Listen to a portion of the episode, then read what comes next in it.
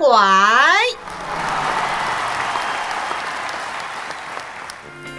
十八。岁女生的温柔，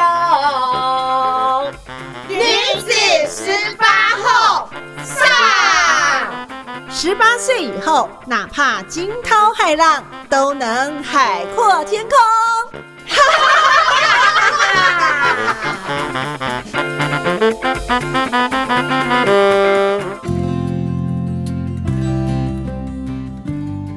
所有的粉丝，欢迎持续收听《中女好会讲》Podcast 女子十八后。今天我们是第六集的节目哦，这个第五集、第六集真的是密不可分哦。当然呢，原因也就是因为我们的这个受访的我们的这个来宾呢，超级大来宾，就是我们呃六十七集的学姐。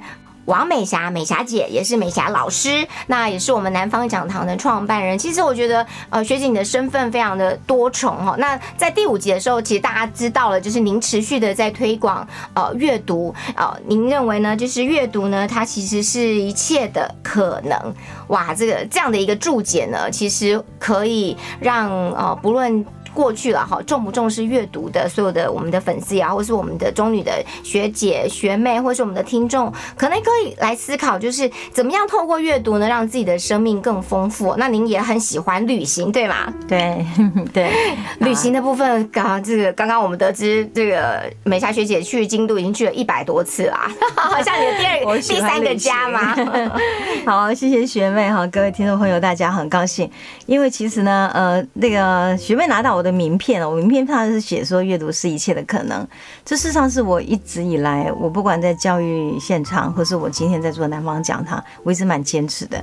然后我就觉得我们台中人真是厉害，我已经把这几个字哦变成我们台南最有名的包包哦。到台南的合成帆布行，你还可以拿到这个包包。然后呢，因为我是台南台日交流协会的监事，我们做很多台日交流，所以呢，日本人来的时候就说啊，能不能翻成日文？有哦，台南可是你会日文？吧，会来，你本呃也也一定是会的嘛，一定才这样才能去乱逛。因为我 我跟学妹说，我虽然是国文老师，可是我曾经带过台南女中的学生去美国游学，我做 coordinates。OK，因为我其实比较多的旅行都是自助，然后就发现其实英文是不可分的。这也是我觉得我在当时台中女中养成的习惯。台中女中的英文意识地都很好。是。然后我老师当时告诉我们说，你们大学上大学那一年是所有你这辈子英文程度最高的时候。咦，之后就往下掉了。如果你没有读外文系，我就不相信老师这句话还可以应验。为了挑战老师，我就一直保持 hold 那个水平哈。后来发现，因为这样的自信哦，给我一个很好，是我都自助旅行。是我除了去南极，我除了去西藏之外，我都自助旅行。所以因此我就觉得英文给我很大的帮助。我可以跟很多人坐下来就可以 free talking，我可以了解很多事。然后我也很喜欢看戏。我到每个地方去旅行呢，一定第一个一定逛书店。OK，好，那第二个我一定是会看一出戏。第三个我会去看它的 traditional market。OK，我觉得传统市场太有趣了，充满多彩丰富对，那因为这样缘故，所以语文是蛮好。那后来是因为在二零零八年开始，教育部推行了澳棒跟英镑。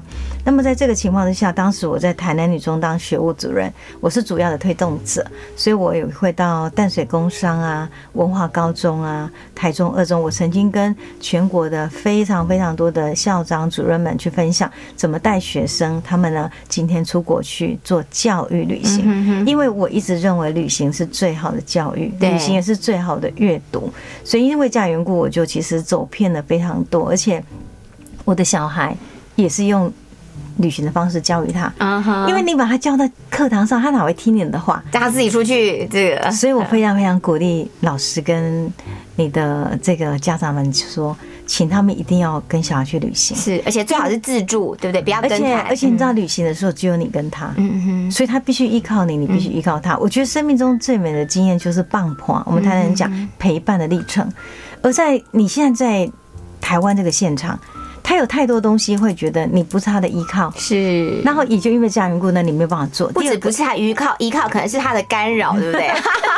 我是希望到底也不要这个样子哈。然后所以呢，像我带我的孩子去旅行，我都是有计划性的。比如说，他从国小开始，国中开始，我会我会跟旅行社去谈，我想要带他们去哪里。比如说，当时魔戒很流行的时候，我带他们去纽西兰。哦是，然后在纽西兰，我会设计几个行程，比如说让他住在他的农庄，然后他的农庄去，农庄主人他的小牛正好要生了，他们去给小牛接生。嗯然后呢，他农庄主人他养马，他必须要这个教他们怎么骑马，然后最后他怎么去骑上马。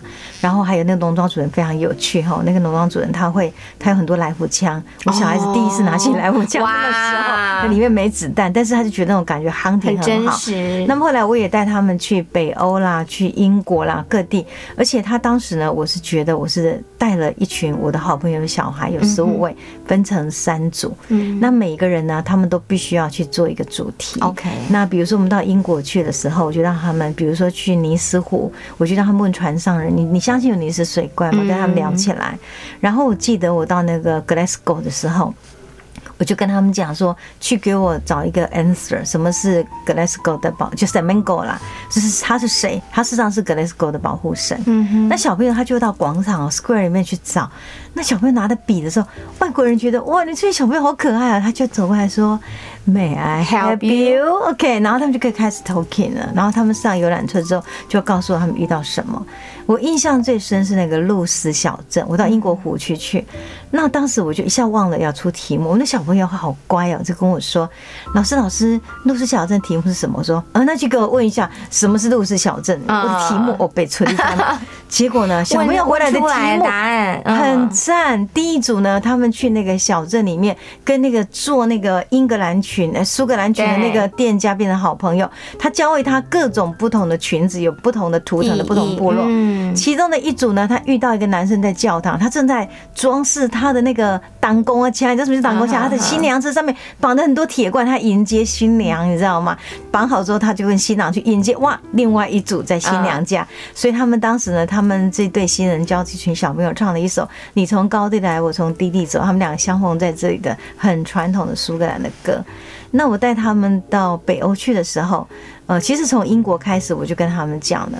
因为王美霞老师需要钱，所以呢，你每个都给我卖艺，然 后好好玩哇，训练他们的胆量，变成街头艺人。哦对他每个人都必须要做。我印象记得，其中有一位我们在哥本哈根的时候，他是最后一个很胆怯，然后他就一直都没有没有帮我赚街头艺人钱。其实那个钱是到后头分给大家当零用钱。是后来他就说我只会魔术，我说没有关系啊，哦好厉害但是重点是你十五个人去，你十四个人要帮他抠，对不对？对然后他就说哦，look look everybody，那 Chinese magic 啊，中国魔术。结果人叫太多了，那小朋友很紧张。他魔术呢，这个牌一甩，全掉到地上了。哦那件事情其实后来很难忘。好，这个小孩后来考上台大的应该物理系，哦第二年背着他的妈妈去考台大医学系，考上。，OK，考上之后呢，他妈妈都吓到了，他自己自己休学耶。嗯后来我就问他说：“你为什么那么有勇气？”，嗯，他说：“老师，你记得吗？你那年带我去哥本哈根卖艺。你知道，当我今天呢把那个扑克牌掉下的时候，那个那一百多个嗯人同时讲说。OK, OK, never mind. Try again, try again. Yeah, you can just You can do it, try it。对，我觉得很赞。他说在那一刹那他愣住了，因为以前的教育告诉他你失败了，失败了。后来发现没有关系，你可以再试一次。所以后来他去读台大物理系的时候，就问说：“我喜欢物理吗？”没有，我更喜欢医学。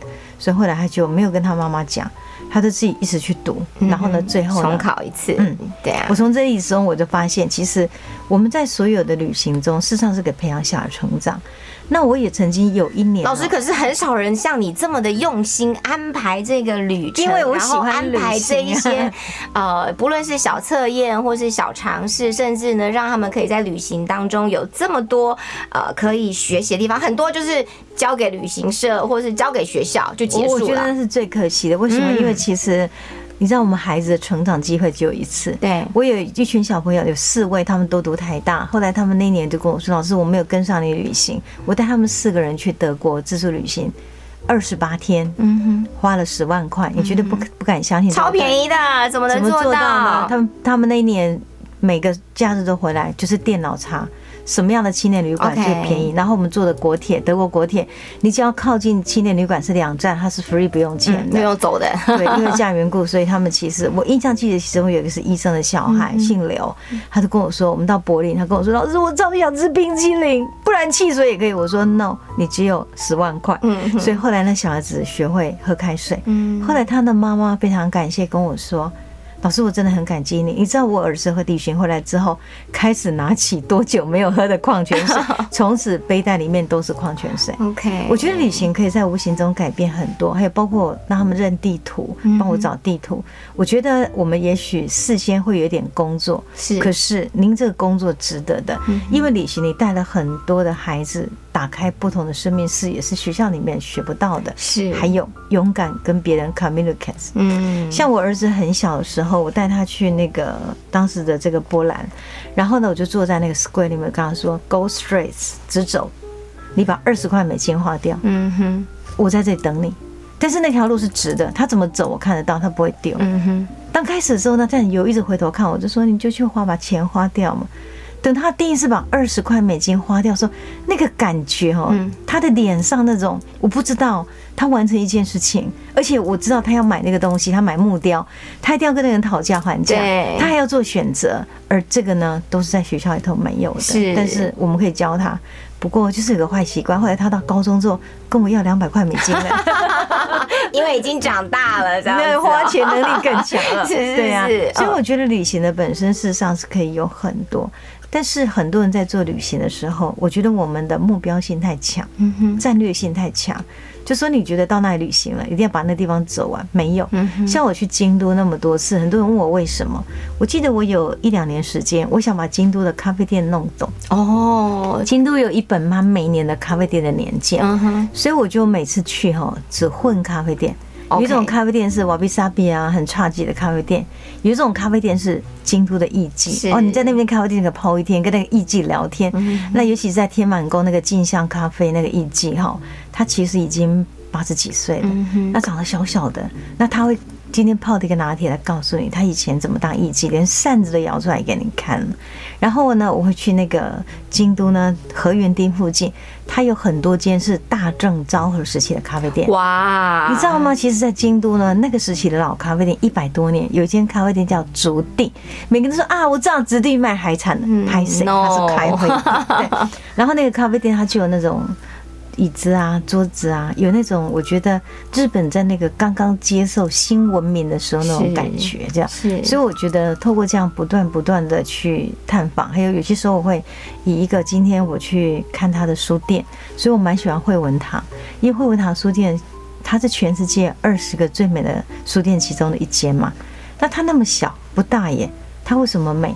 我觉得他美在他的选书的人文自信，美在他今天呢，他是一个店长，那个店长呢就穿件白色的衬衫，他也不抬头看你，可是你要的书你就跟他讲，他就告诉你。然后你如果要多问他，那能不能给我跟我多一点点这个资讯，他就会很客气的、很直人经验的跟你讲这些。所以我觉得在那里让我感受到一种很特别，是一种对书的敬意。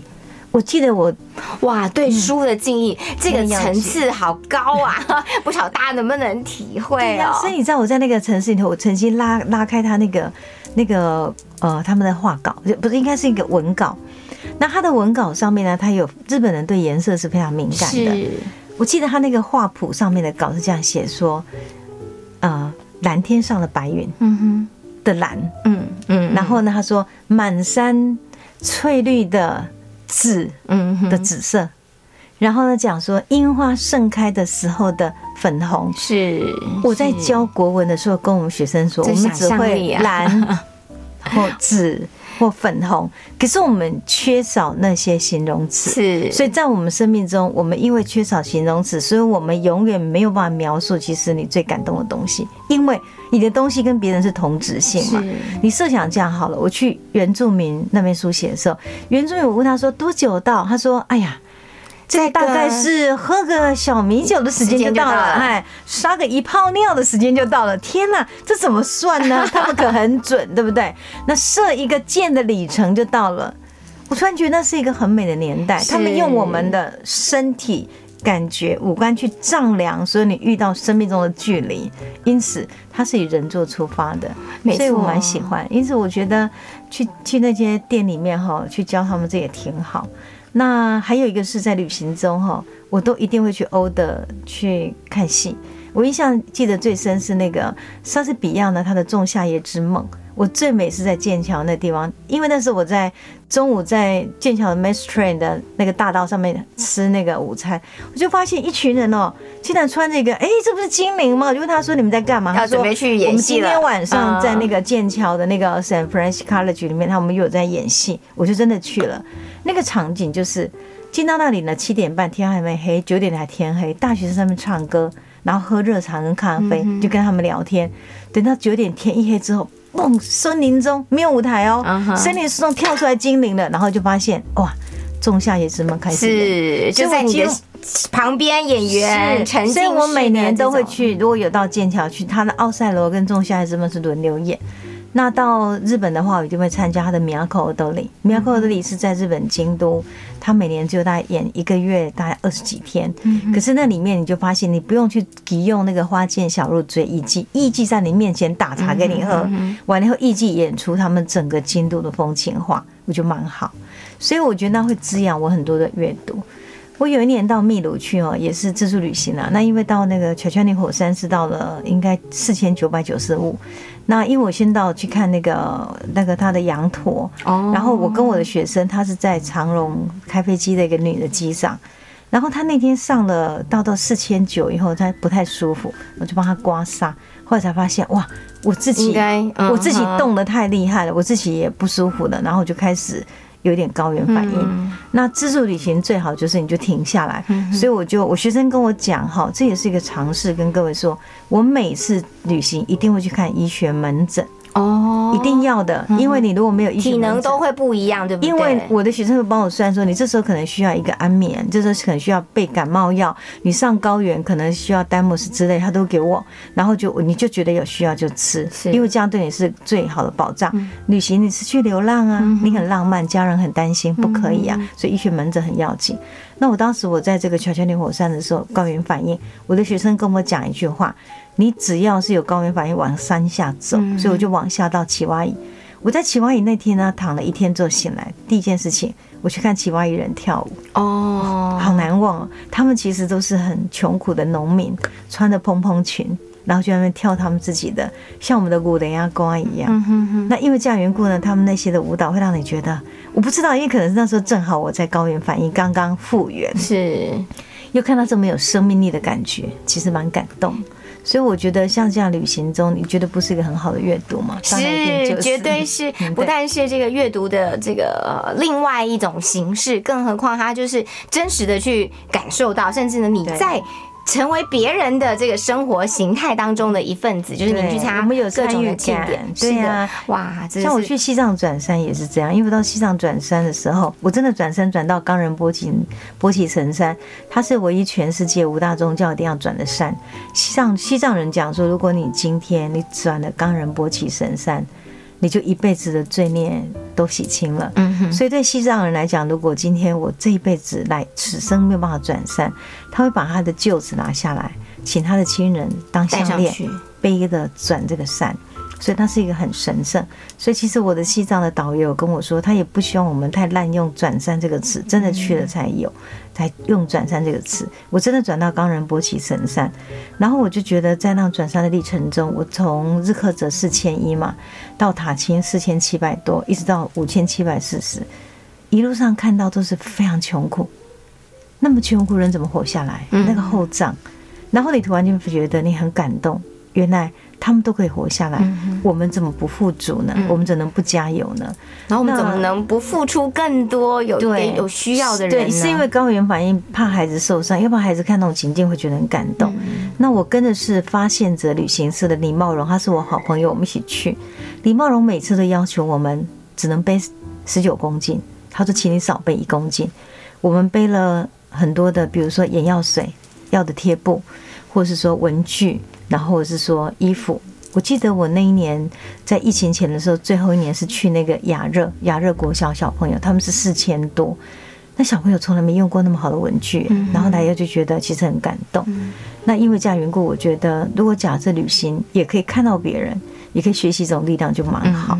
其实那时候亚热出来之后，感触蛮深的，是因为后来我们去了一个湖，那个湖是左手边是咖啡色，右手边是青绿色。哦，他们经过了一道的抽取里面的稀有稀土的物质之后，就变成青绿色。是，那你就问是什么稀有土呢？就是我们所有全世界使用的百百分之八十五的锂电池的锂元素从那里出来。哦，那是一个全世界最昂贵的湖。那个湖有多大呢？我们开吉普车要开半个小时，整个湖才穿过。嗯哼，我那时候其实感触很深，就在想，在这么样的四千多公尺，将近两公尺、五千公尺这么大的一个高原，他们好穷，嗯，好像老天也会用我们得不到的东西去犒赏他们。所以在西藏当然看到很多，不管是满天飞舞的旗帆啊，或是天葬，天葬我们不能看了现在，但是会看到很多鸠鹰，哦十上百只在那边不断的飞翔盘，旋，你就知道嗯有一个人他正在往他的天堂乐园走。嗯哼，我觉得它是很靠近天堂的地方，所以我们就会有很深刻的反省。然后更为的谦卑，对吗？对呀、然后我也到印度去啊，然后在印度的时候，八大圣地以前，我印象最深就是当时走到那个紫园，我们就叫奇园哈。他以前是有一个吉孤独王老者呢，他想要请释迦牟尼来这边讲《金刚经》，那释迦牟尼就跟他说，如果你可以用你的所有财富去铺了一块园地，我就在这里讲经。所以这个吉孤独长者呢，他事实上是用的所有的钱换成金币铺在地上，释迦牟尼那边讲道。可是他所有钱用完了，买买不了菩提树的那块地，嗯哼所以后来呢，这个地主被感动，就把这块地也捐给他。是，所以我在那边看的时候，其实你如果去读当时唐三藏呢，他去走那个西域的时候，他写下了很多的文字记录。这里呢，曾经是所有的，应该是全世界最热烈的时候，因为他那个时候正好是唐宋文明，对，正好是孔雀王朝的时候，正好是西方的黑暗时代，这个整个世界是如此。最精彩的像珍珠一样的孔雀王朝，诶，我那年经过的时候贫穷无比耶。哇，我我们当时要连找个午餐吃的地方都没有，只能吃一串香蕉真的。然后我就在想，如果以前呢有这么样的繁华盛景，到这里都变成如幻梦泡影，如入一如电，生命里有什么？所以我在做我南方讲堂中，我在讲了，我跟很多朋友说，南方讲堂不会永远存在，是，但是只要它曾经存在，它就有一份很简单的善心与善念，是说我们觉得大家可以一起好，因为这个世界呢价值观不好，这个世界呢，我觉得很多的学习呢对我们孩子是一种不好。我觉得我们活在比较幸福的年代，嗯。我的老师没有放弃我们，在学校里头，我觉得我们得到很好的教育。那我们的爸爸妈妈虽然很穷苦，但是他们用正正当当做人教我们长大，所以他那不耳拍看啊。那我们现在孩子没有，他们太多价值观念的网络上面的这些混乱，或者是媒体的呃这些呃宣导或者是带领，其实都让孩子们呢无所适从。对，所以我是觉得，假设我们可以借着像我们今天还会讲，我们用的一个 podcast，我们去跟大家共同去传达，我觉得我们一种善的可能跟好的可能的话，我认为是挺好的。所以南方小航当时做的也是这样。哇，这一段我们真的聊了很久，从旅行呢，啊、老师去过太多太多的国家，许许多多的这个城市哦，每一个城市的这个旅行的这个呃点都不同 都不一样。但是呢，就算您去了很多遍，您还是有不同的体悟，因为您会觉得今天一个新的一天，一个新不一样的环境地点，其实都可以让我们啊、呃打开这个阅读的视野跟视角，然后把我们自己呃这个生命当中的一些经验可以做一些连结。那下一段呢，我们就要请老师来跟我们分享哈，就是呃，老师刚刚其实在一开始提到我们。就是中女中也都是算是呃优秀的女孩子，可是如果在我们呃大学毕业后，如果不继续的学习，其实就会。呃，这个很年轻的时候呢，生命就居然已经凋零了，这样子哦，有一个很特别的观点跟大家来分享。稍后我们再回到节目当中哦，这里是中女好会讲 Podcast 女子十八后。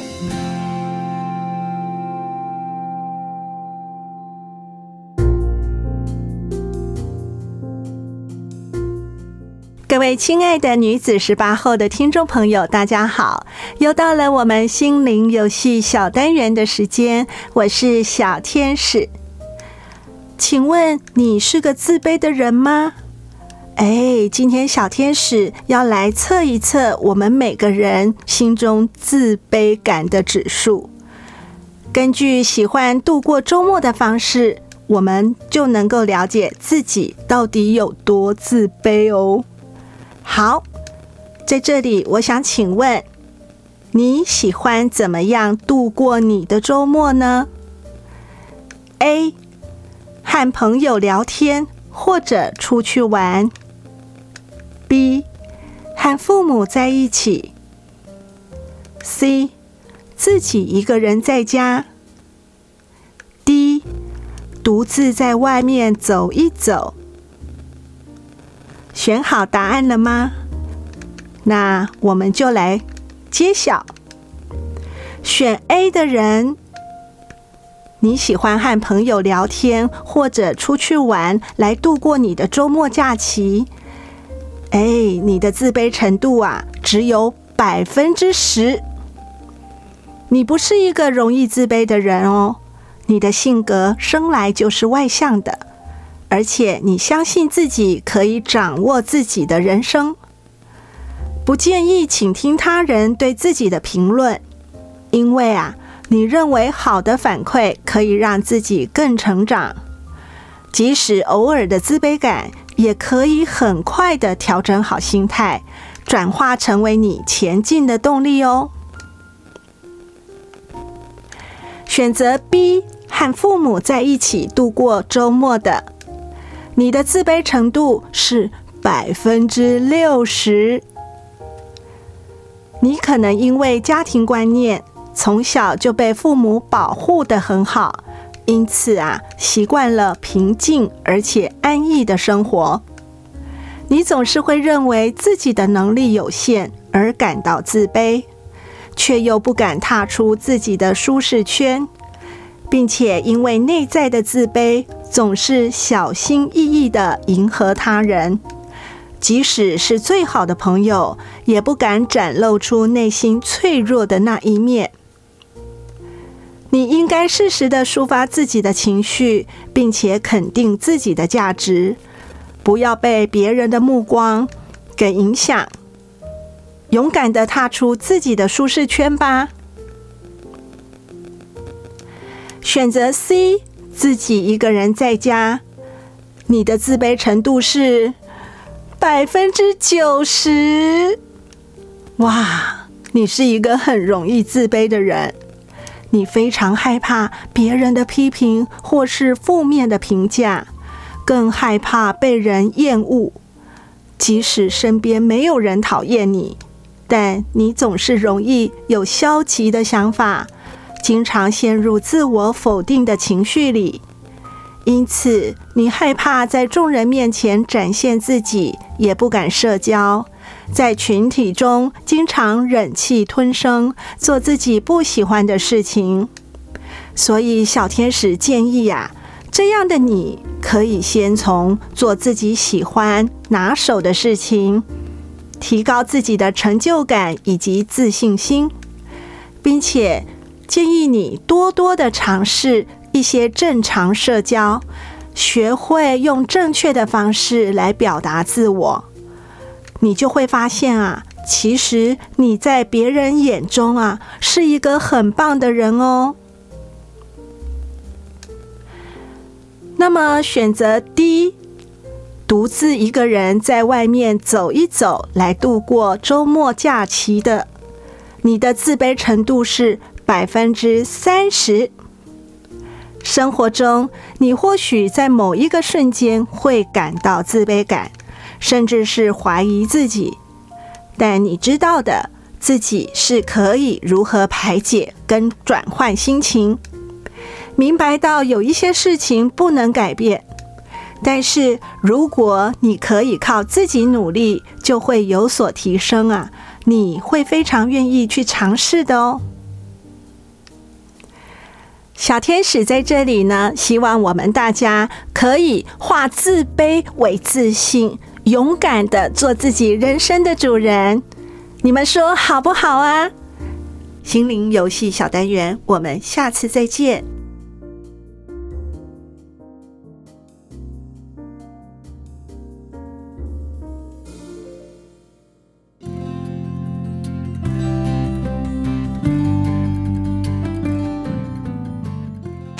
我们的粉丝们在啊节目。中女好会讲的 Podcast 女子十八后，今天我们第六集的节目呢，邀请到南方讲堂的创办人，同时呢，也是台中女中第六十七级，也就是民国六七年毕业，王美霞学姐呢，在我们的现场哦。那么美霞学姐呢，其实从第五集、第六集跟我们聊的非常非常多，我觉得就开了呃这个眼界之外呢，也把自己的这个视野跟生活经验哦全部打开。老师，为什么您觉得？这个女生哦，我们可能大学毕业之后，如果呢，就是呃，在我们的职场当中，就是一路很顺遂啊，平安这样子，呃，是一种形态。另外一种，您可能有稍微担心的，或者之前提到的，我们是不是就从此固步自封啦？我们就没有再跟世界接轨了？怎么会发生这样的情况呢？也让你当时创南方讲堂的时候呢，有这样的一个体验？我其实蛮感触的一点是说，已经走到。女性的第三波了，说真的，但是这个社会一直欠女性一个公道。哦，那个公道的可能就是我有一次，我现在在编那个台南的那个男科简讯，然后那个博瑞一的那个董事长汉威就跟我讲说，其实你知道吗？女性是所比较起来是跟男性比起来，她是她的得到癌症或是得到病症的可能性是更高的。比如说以骨骼疏松症来讲，摔下去的后来骨盆最后受伤的都是女性。可是她直到她摔下去才知道说，原来她的骨已经疏松了哦。所以我一直认为这个一个很大的意识就是，我们在这个社会里面，我们的女性有更大的隐忍，隐忍自己的伤痛，或更大的忘记，忘记自己其实我们也是需要需要被照顾的。我就记得我们台南女中的门口哈有一棵树，那我每次呢就跟学生讲说，呃，期末考我一定有一个题目叫做台南那个我们的校门口有一棵瓜号。我们学生就很勇敢给我写树，嗯，我说什么？他是 他是莲花耶，可怜呐！学生说老师你搞你搞喷，一天到晚像一棵树，哪里是一个莲花？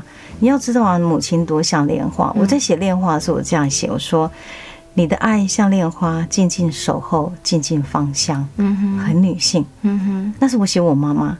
可是我觉得每个妈妈都是这样，是一年三百六十五天把自己伪装成一棵树，直到有一天三月来的时候，风一吹下来，你知道那莲花多美吗？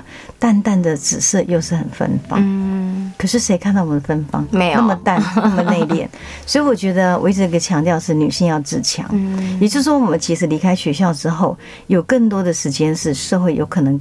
把我们共同抛弃哦，除非你今天自己愿意自己加油。对，那所以呢，我常我在有机会再跟各位分享，我在南极遇到一个女生很很不错，所以后来我就给那些女生写了一篇文章。那个文章里面呢，我是鼓励很多的女性一定要走出自己的角色。是，我说我们不要二十五岁哈。你就死掉了。你七十五岁才埋葬，二十五岁死掉，七十五岁埋葬，可能有一些人会听不懂哎。对，也就是说，我们二十五岁之后，其实你不再学习，抛弃了自己，对不对？你你就是那种感觉，其实你并不意识到你抛弃自己，然后你没有学习。嗯那我这个感触很深，是我在当台内女中学务主任的时候，我们的很多的孩子，我就跟他说：为什么不好好跟你妈妈讲话呢？他说：你的宫美听一听啊，不啦。但是问题是，妈妈，你为什么听不懂？我记得我当时南方讲堂第一堂课其实是上 Lady Gaga，因为呢，我一个姐妹跟我说，我女儿两个月不跟我讲话，那为什么？她说就是 Lady Gaga 那个小杂不，她干嘛穿的牛肉装？我讲了她之后，我女儿跟我说你落伍了。我就在想，我们为什么会落伍呢？哎，我都叫我女儿一起跳，哎，对，对对对，那就是贝伦曼，对不对？我说贝伦曼会得到十一项的那个蓝莓奖，不是偶然的。妈妈，你要跟上时代。那也就因为这样缘故呢，我就刚刚不是讲嘛？我们也上了 AI Free Token。一个是你如果今天你有跟上时代，你有话题，你不用小孩抛弃你，然后呢你自己也不抛弃你自己，我觉得时代感就好了。所以我在讲《红楼梦》里面哦，其实我一直讲《红楼梦》，它是一个大家庭。我常常讲一句话说，要入豪门哦，先读《红楼梦》。嗯，它里面大家族讲话你都听不？对。那你怎么样去跟别人讲话？所以我曾经在台中一中。我讲过，你 hold 住了吗？妈妈怎么跟小孩说话？嗯爸爸妈妈跟小孩说话是很重点，不能说话，亲情不是没有，你就没办法连线了。所以我觉得比较好的方式是，如果假设我们有可能，你真的要意识到，给自己做体检。是你离开学校太久了，学校是有系统的，我们被动接受你要去一个有结构性的去今天去听，今天去学，今天去交学分，但社会没有不压迫你。对，所以我的感觉是我给各位一个建议：第一个，你要棒破，嗯哼，你参加一些你认为对你有意义的社团体。团，第二个，那个社团是有主题的。对，不要只是吃吃喝喝哦，当然偶尔可以吃吃喝喝。我觉得犒赏自己吃喝也不错哈，让自己分析一下不错，但是它是要有主题的，这样你会发现那主题是。你们有共同性的，而且这个主题不是迎合男性社会，或是迎合社会的共同价值，而是今天量身定做是你这个女性，而在后中年时代或中年时代你需要的东西是蛮重要的。然后完了以后呢，你们能够彼此在学习的历程中，你们要有所成长。我说的成长听起来很严肃，其实我觉得你的心开了，你的心放下了，你的想法。你的不不一样，那就是一个很大的成长。对所以我觉得在这样的前提之下，我认为女性应该要跟一九四五年之后二次大战的所有的英国的女人把锅铲拿掉，走出社会的心是一样的勇敢向前迈进。但你在迈进了之后，你就发现，我一直还蛮喜欢千利休那个电影讲说，美就是我说的算。嗯嗯你想想看，如果有一天。我今天活得快不快乐，就是我说了算，这不是很好吗？我训练很多我们台南的妈妈，今天什么都能讲，她女儿说：“天哪，妈妈你怎么过那么快乐？快乐是我说了算。而且一个家庭哦，就妈妈的快乐才能够制造欢乐，而且是正常运作的家”庭。我觉得基本上是个蛮重要的。所以如果假设我们在这样的一个团体中哦，他有这样的一个基本的 leader 的话，就是很好。那最后才是我觉得你必须要从一个棒棒跟学习之中，然后最后还是要回到自己。是我觉得回到自己呢，其实也不是什么主体性、自己性，那个都不要。那也许整个你的学习过程就已经建立了。可是你要问你是谁，很重要是问你是谁，是每个女人的终极信仰。嗯哼因为我一直觉得我们的社会欠女人一个公道，是我们是谁的妈妈，我是谁的妻子，我是谁的，媳妇。哦哎、现在检查一下大家的 line 有没有写写说我是谁的妈妈？我是令君妈，我是什么宝妈，我是什么谁这样？因为小孩可能我们在台中、台南女中跟台南台南一中的很多家长跟我说，我们的儿子说你去学校可以哦，你不要跟我说你你是谁的妈妈，对不对在学校里面要装作不认识哦。对呀，当路人甲之类。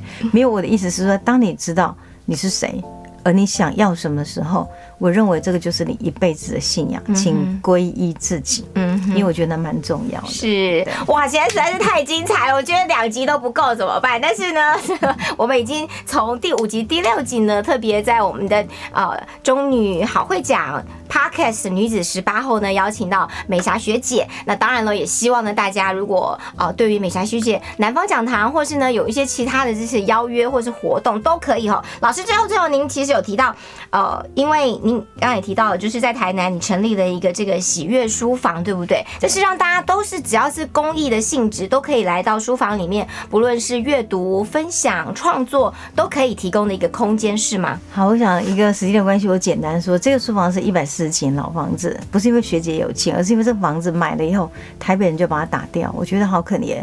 我希望台南有更多好的东西被存下来，所以当时我买了这个房子之后，把它整理成一个书房。这个书房是个公益性的书房，也就是说，已经目前接待了很多日本的朋友交流的，还有呃普里写真队的队长他们也去过。